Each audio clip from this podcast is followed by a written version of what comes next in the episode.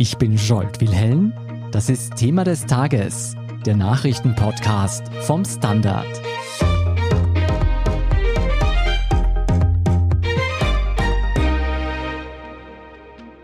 Die Welt, wie wir sie heute kennen, ist zu großen Teilen das, was die USA daraus gemacht haben. Keine andere Supermacht hatte seit dem Zweiten Weltkrieg so viel Einfluss auf Länder und Kulturen rund um den Globus wie die Vereinigten Staaten von Amerika. Doch das Scheitern der USA in Afghanistan könnte symbolisch für einen Wendepunkt in der Geschichte sein.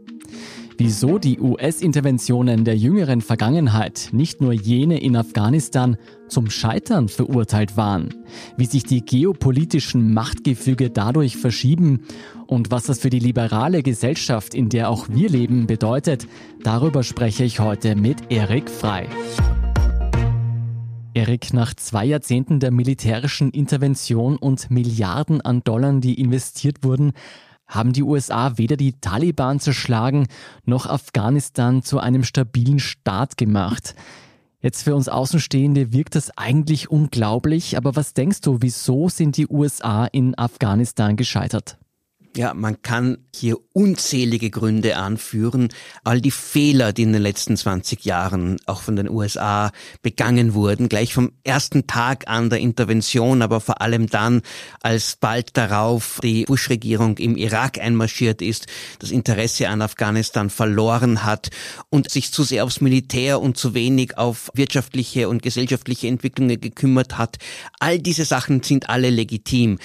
Man kann aber auch sagen, es ist an Afghanistan schon andere Großmächte gescheitert. Es waren die Briten, die gescheitert sind. Es war die Sowjetunion, die sich da die Zähne ausgebissen hat und natürlich zu deren Untergang, deren Fiasko in Afghanistan mit beigetragen hat.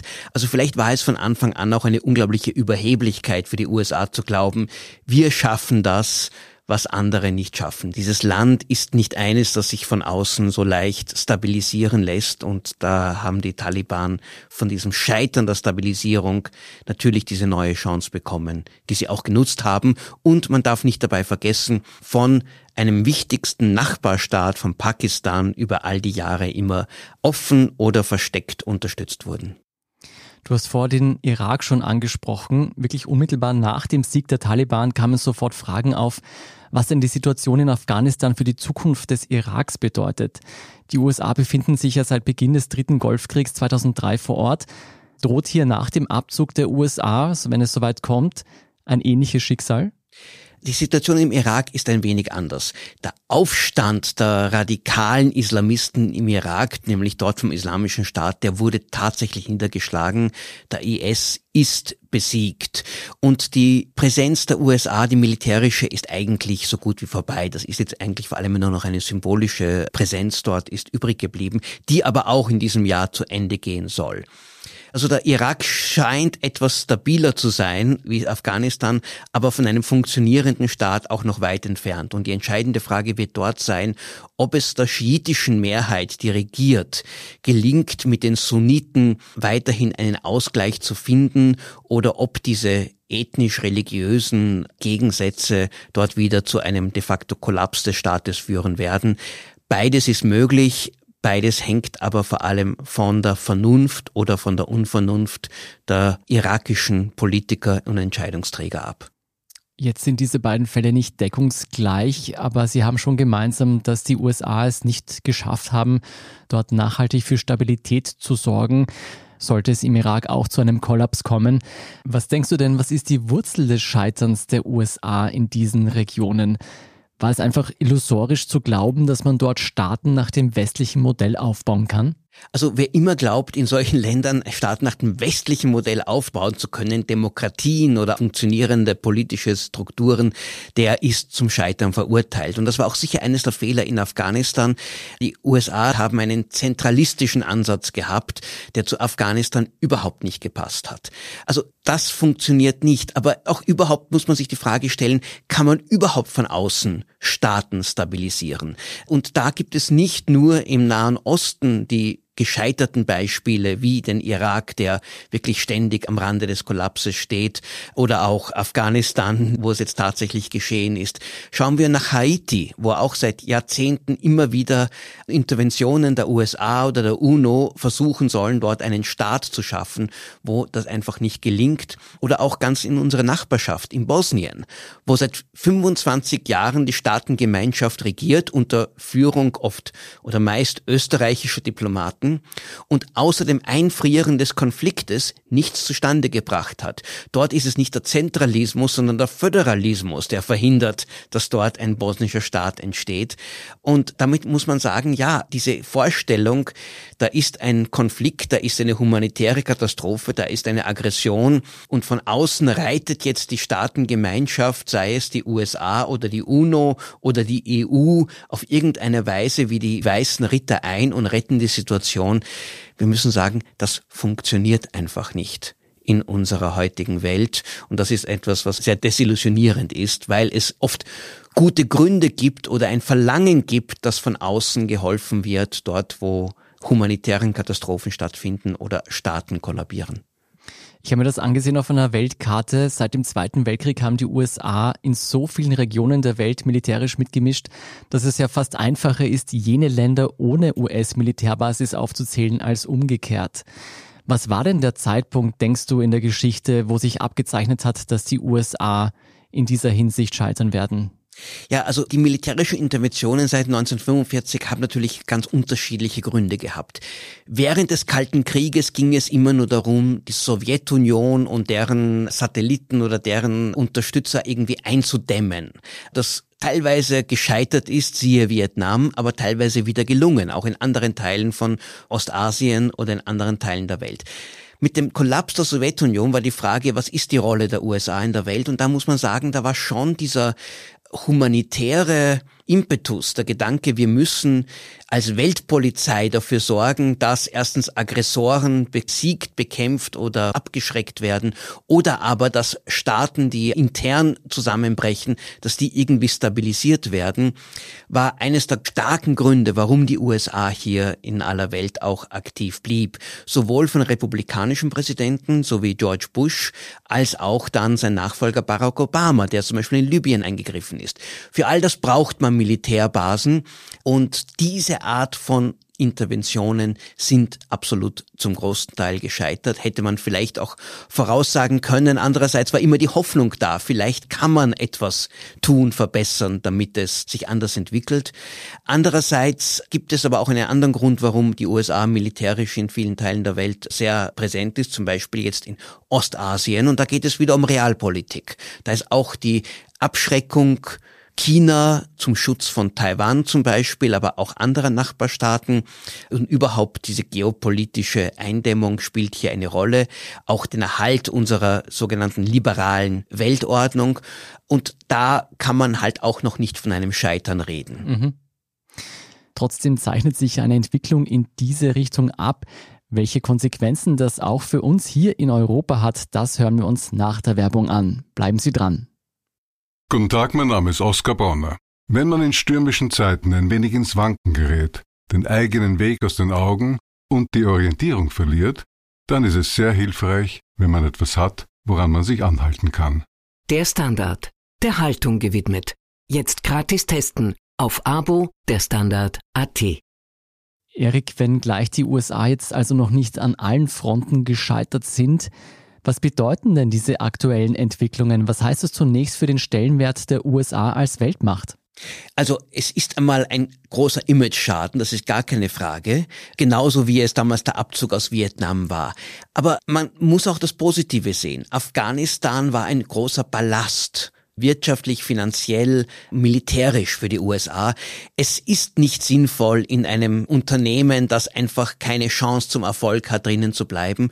Und es könnte so gesehen mittelfristig auch den USA weltweit helfen, wenn sie nicht mehr Tausende Soldaten und Milliarden und Milliarden auch an Staatsausgaben dort in den Bergen des Hindukusch versenken. Mhm. Also das könnte im Prinzip auch ein Schritt zu einer Stärkung der USA weltweit sein, wenn sich die USA dann bewusst werden, wo müssen sie ihre Kräfte bündeln und was sind ihre tatsächlichen Prioritäten. Das finde ich eigentlich einen ganz spannenden Gedanken. Denkst du, wir werden in Zukunft eine US-Supermacht erleben, die zurückhaltender agiert oder sich vielleicht wieder mehr auf andere internationale Schauplätze oder vor allem heimische Herausforderungen konzentriert? Also diese Konzentration auf heimische Herausforderungen, das ist das Grundkonzept der Politik von Präsident Biden. Das ist das, was er hier ganz stark betont, was übrigens aber auch eine Fortsetzung der Politik von Donald Trump war, mhm. der das halt nur weltweit auf eine ganz andere Weise gemacht hat und auch intern es ihm eigentlich nicht gelungen ist. Er hat davon viel geredet, die Industrie zu stärken und so, aber die tatsächlichen Infrastrukturgesetz durchzubringen, hat er sich auch nicht darum gekümmert. Die Verstrickung der USA zum Beispiel im Nahen Osten, die ja zum Teil auf Terroranschläge vom 11. September 2001 zurückgehen und dann der Reaktion von der Bush-Regierung, die werden zu Ende gehen. Mhm. Das hat auch wirtschaftliche, geopolitische Gründe. Eines der Gründe für die starke Präsenz in der Region war Öl. Mhm. Aber die USA sind keine Ölimporteure mehr, sondern Ölexporteure und überhaupt. Vielleicht ist das Ölzeitalter bald zu Ende. Das andere war und ist die Verteidigung des Verbündeten Israel. Aber Israel ist auch selbst so stark, militärisch so stark und hat auch inzwischen schon genügend Friedensverträge geschlossen, dass auch da die USA weniger gefragt sind. Also dort werden die USA sicher sich nach und nach zurückziehen und haben es schon getan. In Bezug auf Europa sind sie auch weniger präsent geworden, aber wollen natürlich, und das ist Bidens Politik, wollen ein starker Verbündeter sein. Zumindest hier nicht antagonisieren und keine Feinde schaffen. Die Rolle gegenüber Osteuropa, sei es Ukraine und Russland, ist eine schwierige. Da haben die USA keine großen strategischen Interessen, aber eine gewisse Tradition, da ein Gegengewicht zu bilden und auch ein Gefühl der moralischen Verpflichtung und auch innenpolitischen Druck, da etwas zu tun. Ganz entscheidend wird die Frage Ostasien sein. Und ich glaube nicht, dass die USA dort ihre Position zurücknehmen werden, sondern in den kommenden Jahren möglicherweise stärken werden, auch militärisch, um hier der neuen, doch selbstbewussten, aufsteigenden Großmacht China etwas entgegenzusetzen. Was heißt das für die militärische Präsenz konkret vor Ort? Von den Militärbasen ist die amerikanische Militärpräsenz in Südkorea, die ja Donald Trump in Frage gestellt hat, wird unter Biden und wahrscheinlich dessen Nachfolgern sicherlich bleiben. Sie ist auch relativ unproblematisch. Die Militärpräsenz in Japan ist zum Teil unbeliebt, aber gilt auch für die Japaner als notwendig, weil die sind auch Nachbarn von diesem China, von dem sie sich doch auch bedroht fühlen. Und auch in anderen Teilen der Pazifik ist ein bisschen ein Vorhof der amerikanischen Weltpolitik und ich glaube nicht, dass dort es zu einem Abbau, sondern wenn, dann möglicherweise zu einer Stärkung von Militärbasen geben. Ist auch interessant gegenüber den Philippinen.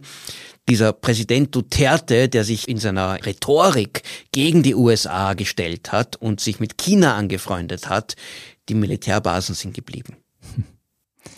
Was bedeutet das denn alles geopolitisch, wenn sich da die Prioritäten verschieben? Wie wird sich das globale Machtgefüge verändern, wenn die USA keine Kriege mehr im Nahen Osten führen oder militärisch generell weniger präsent sein werden rund um den Globus als bisher? Die Geopolitik der Welt verändert sich, vor allem durch den Aufstieg Chinas und dadurch, dass Russland unter Wladimir Putin wieder eine selbstbewusste Rolle gefunden hat, wo sie eigentlich mit geringen Mitteln immer wieder zu ihren Gunsten intervenieren können. Und das heißt, die USA haben nicht mehr diese uneingeschränkte Position, die sie hatten, beziehungsweise im Kalten Krieg war es nicht uneingeschränkt, weil sie einen massiven Gegner hatten, aber in ihrem Teil der Welt waren sie halt wirklich der Top Dog, da waren sie die notwendige Nummer eins. Ähm, wir leben nicht nur in einer multipolaren, aber möglicherweise auch in einer nonpolaren Welt, wo es eigentlich nicht mehr wirklich den Kampf der Großmächte von einzelnen Großmächten gibt, gibt, sondern wo es unterschiedlichste Machtzentren regionaler, zum Beispiel, wir werden sehen, wie sich es in Indien, in Südasien weiterentwickelt, in Afrika, anderswo auch verschiedenste lokale Staaten dort möglicherweise auch Machtansprüche stellen. Und es ist dann nicht zu erwarten, dass die USA jedes Mal sagen, so, wir sind die, die dann wiederum irgendwie den Status quo wiederherstellen werden. Die Frage wird sein, können sich die Großmächte an sich irgendwie auf gewisse Regeln einigen, um zumindest Kriege zu verhindern, was ja auch im Interesse von Ländern wie China oder Russland wäre. Oder werden die geopolitischen Rivalitäten zwischen denen immer wieder entweder zu Untätigkeit oder zu Konflikten führen? Das können wir sehr schwer voraussagen. Gehst du davon aus, dass sich China, die USA, vielleicht Indien und Russland die Welt dann genauer aufteilen werden, wenn man so möchte? Also diese Art von Aufteilung, das ist etwas, was Russland sehr gerne täte. Die sehen ja so ungefähr alles, was in ihrer Nachbarschaft ist, als ihren Vorhof, wo sie ein Recht haben zu beherrschen. Auch China mit dieser aggressiven Politik im südchinesischen Meer, wo sie alle Nachbarstaaten gegenüber deren Ansprüche hier mit Füßen treten, mit massiven militärischen Mitteln. Aber diese Art, dieser Gedanke von regionaler Vorherrschaft, die ja auch einmal die USA in Bezug auf Lateinamerika hatten, das widerstrebt so sehr einem amerikanischen, einem europäischen, einem westlichen Denken von globaler Verantwortung, von Universalität der Menschenrechte, aber auch von der Notwendigkeit eines doch offenen Welthandels, mhm. dass das die USA nicht hinnehmen wird und immer wieder auch dagegen halten wird, aber vielleicht nicht mit der gleichen Intensität wie in vergangenen Jahrzehnten. An den jüngsten Konflikten hat man ja auch gut gesehen, dass Russland und China schnell zur Stelle waren, wenn sich die USA zurückgezogen haben. Wie unterscheidet sich denn das Vorgehen dieser beiden Gegenspieler von jenem der Amerikaner? Die haben es insofern leichter, weil das zwei autoritäre Staaten sind, die erstens auf innenpolitische Bedingungen weniger Rücksicht nehmen müssen, aber vor allem sind sie ideologiebefreit. Sie Aha. können eine wirkliche Realpolitik führen, wo sie sagen, es geht uns nur um Macht und möglicherweise gewisse geopolitische wirtschaftliche Interessen.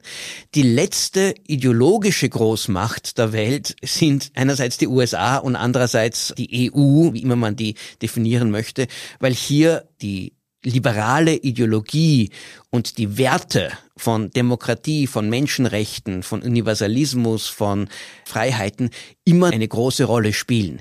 Nicht konsequent und deswegen kann man ihnen ja und auch den Europäern immer wieder Zynismus vorwerfen. Mhm. Aber für China und Russland ist das völlig egal. Die können rein realpolitisch sich immer überlegen, wo können wir eingreifen, wen können wir unterstützen, das uns jetzt einfach im Augenblick nützt. Und zum Beispiel, wie das Russland jetzt in Syrien gemacht hat, wo sie voll auf Assad gesetzt haben, in Libyen, wo sie auch geheim oder versteckt intervenieren und auch China, die einfach sich nicht schauen, wer sind ihre Verbündeten, sind die jetzt links, rechts, autoritär, demokratisch, ganz egal, wenn es nützlich ist, dann tun wir es. Ob das aber für eine geopolitische Strategie wirklich ausreicht, ist eine andere Frage. Und wenn man sich dann einmal in Konflikten verstrickt, wo die nicht mehr gut funktionieren, auch Russland und China können dann auch größere Probleme haben mit ihrer Strategie. Im Moment haben sie es einfacher. Also bleibt abzuwarten, ob China und Russland mit ihrer Strategie richtig fahren. Du, aber wenn man sich die wirtschaftliche Entwicklung rund um den Globus ansieht, dann sieht man, dass China den USA zumindest aus wirtschaftlicher Sicht in Zukunft den Rang ablaufen wird. Zeichnet sich das auch auf einer militärischen Ebene ab? Sind die Tage der USA als führende Supermacht gezählt? Also China steigt zwar auch wirtschaftlich auf und spielt in der Weltwirtschaft eine immer größere Rolle, aber ganz kommen sie an die USA noch immer nicht heran und das werden sie auch wahrscheinlich noch sehr lange Zeit nicht tun, wenn man sich vor allem dann die Größe und die Bevölkerungszahl, aber auch die technologische Stärke und die Innovationskraft anschaut. Aber China ist sicher ein wichtiger Machtfaktor. Militärisch stehen sie auch noch im Schatten der USA, rüsten sehr aktiv auf.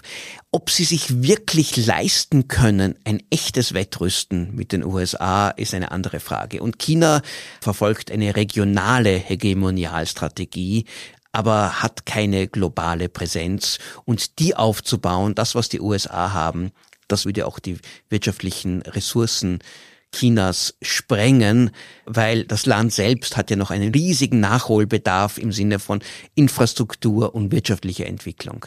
Andererseits, die USA sind möglicherweise auch zu sehr verzettelt in zu vielen Konflikten, mhm. während China sich konzentrieren kann auf seine Nachbarschaft.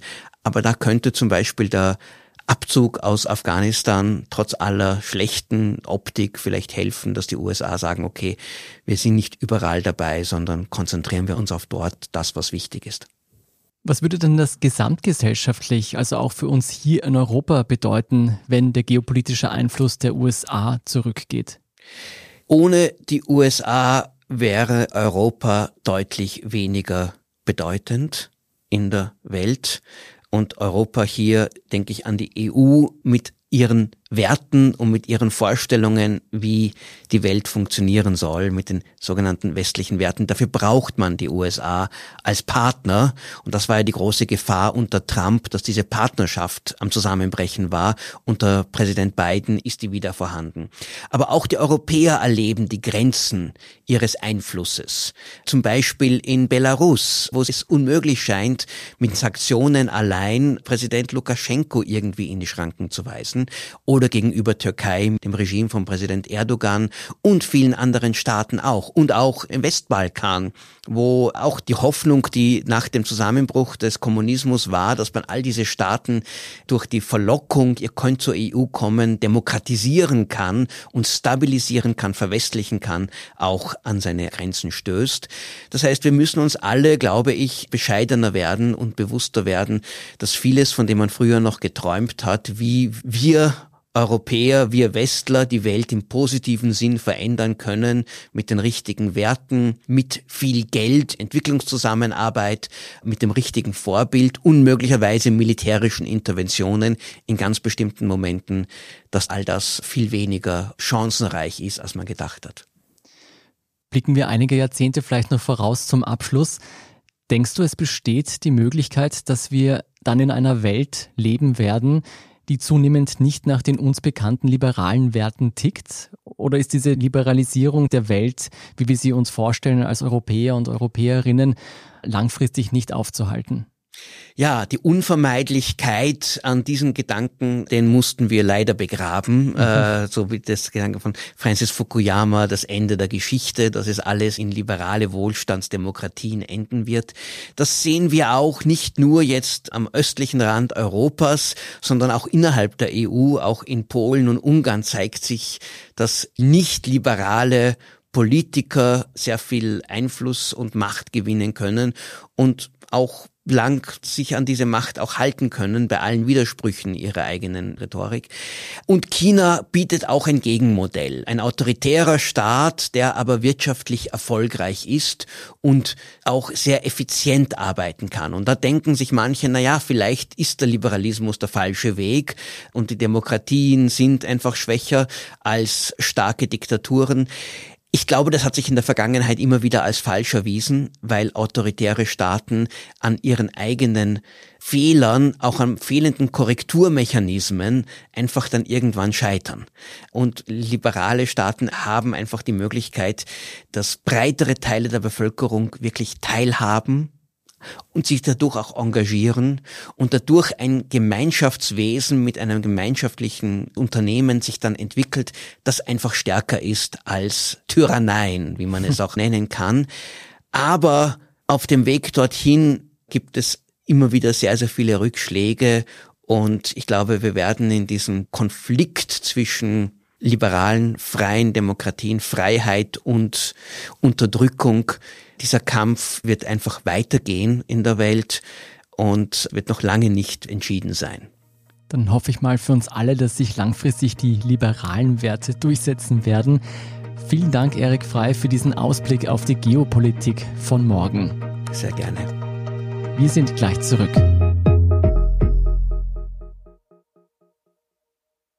Guten Tag, mein Name ist Oskar Bronner. Wenn man die richtige Immobilie zur richtigen Zeit am richtigen Ort finden will, dann sollte man auch zur richtigen Zeit am richtigen Ort danach suchen. Nämlich genau jetzt, im Standard. Tausende Häuser und Wohnungen bei nur einer Besichtigung. Im Standard und auf Immobilien der Standard AT. Und hier ist, was Sie heute sonst noch wissen müssen. Erstens, die USA verstärken ihre Bemühungen zur Evakuierung von US-Amerikanern, Afghanen und Menschen anderer Nationalitäten aus Kabul. Auch andere Länder setzen ihre Evakuierungsflüge fort. Deutsche Bundeswehrmaschinen brachten erneut hunderte Menschen aus der afghanischen Hauptstadt heraus. Nach Angaben des US-Außenministeriums warten am Flughafen Kabul rund 6000 Menschen, die alle Voraussetzungen für die Ausreise erfüllen. Großbritannien will seine Evakuierungsflüge in fünf Tagen abschließen. Zweitens, die Ampelkommission hat das Risiko für Gesamtösterreich auf Gelb hochgestuft. Die gute Nachricht, ein aktueller Bericht der AGES zu Impfdurchbrüchen zeigt eine hohe Wirksamkeit der Impfungen gegen schwere Covid-Erkrankungen. Und in der Debatte über die Gratistests in Österreich will Gesundheitsminister Wolfgang Mückstein ab November zumindest die kostenlosen Antigentests aus dem Spiel nehmen. Die kostenlose Abgabe durch Apotheken solle Ende Oktober auslaufen. Mit der langen Übergangsfrist sollen ungeimpfte noch genügend Zeit haben, sich gegen Corona immunisieren zu lassen. Drittens, Kinder sind laut einem UNICEF-Bericht die Hauptleidtragenden des globalen Klimawandels, obwohl Kinder und Jugendliche am wenigsten für den Klimawandel verantwortlich sind. Laut dem Klimarisikoindex sind fast die Hälfte aller Kinder weltweit extrem hohen Klimarisiken wie Hitzewellen, Überflutungen und Dürren ausgesetzt. Konkret leiden laut dem UNICEF-Bericht schon heute weltweit rund 820 Millionen Kinder und damit mehr als ein Drittel der Heranwachsenden stark unter Hitzewellen. 400 Millionen Kinder seien aktuell durch Wirbelstürme bedroht. Außerdem seien 330 Millionen Kinder Überschwemmungen durch Flüsse ausgesetzt. Und zu diesen Ereignissen kommen langsam einsetzende Veränderungen hinzu. Schon jetzt litten 920 Millionen Kinder an Wasserknappheit, heißt es in dem Bericht. Auch Infektionskrankheiten wie Malaria oder Dengue, die durch Mücken oder andere Krankheitserreger übertragen werden, nehmen infolge der Klimaveränderungen zu. Davon seien weltweit derzeit mehr als 600 Millionen Kinder bedroht. Und viertens, mehr als drei Millionen Menschen zahlen die GIS. Personendaten, allen voran die Adresse, hat das Unternehmen zusätzlich wohl von so gut wie jeder Österreicherin und jedem Österreicher, denn erst anhand dieser können Hausbesuche organisiert werden. Im vergangenen Jahr konnten damit potenziell praktisch alle Bürger im Land von einem Datenvorfall betroffen gewesen sein, der sich ereignet haben soll. Damals gab die GIS zwar an, dass es zu einem Datendiebstahl gekommen sein könnte, bestätigte aber nie ausdrücklich, dass es zu einem derartigen Abfluss an Informationen gekommen ist.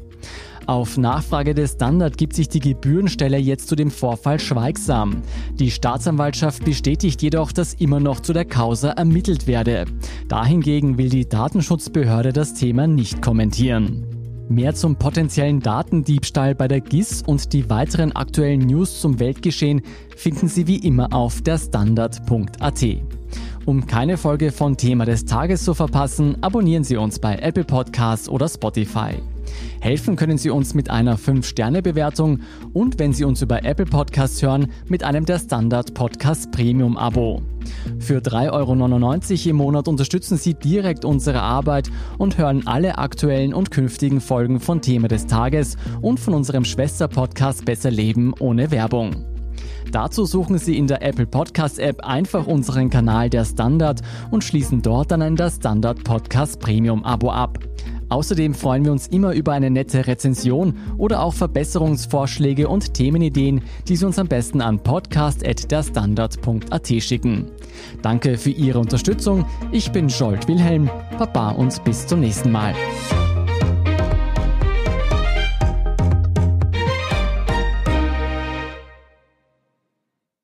Guten Tag, mein Name ist Oskar Bonner. Ein Job, den man machen muss, ist ein Beruf. Ein Job, den man machen will, ist eine Berufung. Sollten Sie auf der Suche nach letzterem sein, empfiehlt sich ein Blick in den Standard. Es geht um Ihre Einstellung. Jetzt Jobsuche starten. Im Standard und auf Jobs der Standard.at.